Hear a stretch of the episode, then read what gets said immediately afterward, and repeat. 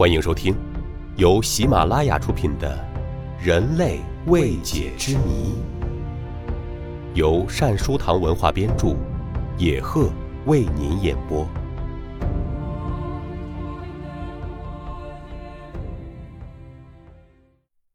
第二十三集：人体发光现象。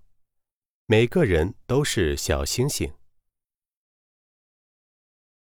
早在一九一一年，英国一名医生华尔德·基尔纳在采用双花青染料涂刷玻璃瓶时，就首次意外地发现了在人体周围环绕着宽约十五厘米的发光边缘。之后不久，苏联科学家西麦扬·科利尔通过电频电场的照相术，把环绕人体的明亮而有色的辉光拍摄了下来。于是，这一有趣的发现受到了全世界众多科学家们的广泛关注。二十世纪八十年代后，日本、美国等相继使用先进高科技仪器对人体辉光进行研究，试图把人体辉光之谜公之于众。日本新技术开发事业团利用可以用来检测微弱光的光电子倍增管。和显像装置所拥有的世界上最高的敏感度，成功的实现了对人体辉光的图像显示，并把这种辉光称为人体生物光。他们还把这一科研成果应用到医学研究上去。他们对从一岁婴儿到八十岁老人的共三十位病人志愿者进行了生物光测试，最后的测试结果表明。甲状腺功能衰退者、甲状腺切除者及正常人在夜间睡眠时，在新陈代谢减缓的同时，其生物光强度也会同时减弱。日本医学界认为，通过对人体生物光检测，我们可以得出人体能如实的反映新陈代谢的平衡关系，而且可以通过光的变化来测定病人新陈代谢的异常。和人体的内在节律。一九二九年，苏联工程师基利安夫妇将被摄物体置于一个由高频高压发生器产生的电场中。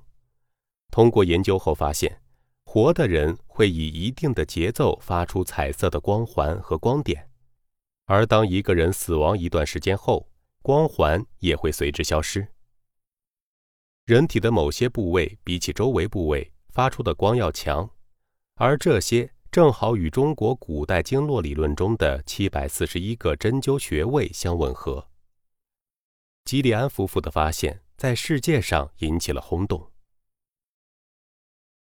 每个人都有辉光，一般人所发的辉光只有二十毫米左右。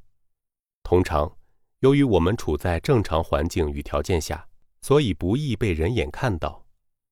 但是练功者，特别是练功有素的气功师进入气功状态时，常会从百会穴、劳关穴、印堂穴等多处穴位发出一般常人看不见的光，甚至在头顶出现一些光环、光柱，身体周围也可以出现一些光环等。他们所发出的辉光随着功力变强，也逐渐变亮。当他们达到一定的功力时，辉光在黑暗处可显现为可见光，这时一般人用眼睛就可以看到。现在，各国医学专家对人体辉光的研究正日益深入，专家们试验将其应用到医学上，甚至还有人提出更加大胆的设想，打算把它应用到保健上，比如在家庭中设立辉光档案。通过电脑监测装置进行遥控保健咨询。另外，人体会随着大脑活动的变化而发出程度不同的辉光。根据人体辉光这个特征，有人想把它应用到犯罪学上，譬如在对犯人进行审问时，可以测出该罪犯是否说谎等。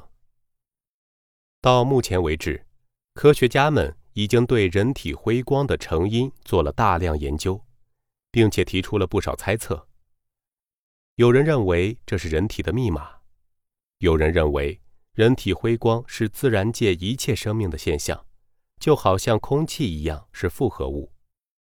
还有的人说，这是一种由水汽和人体盐分跟高电场相互反应的结果。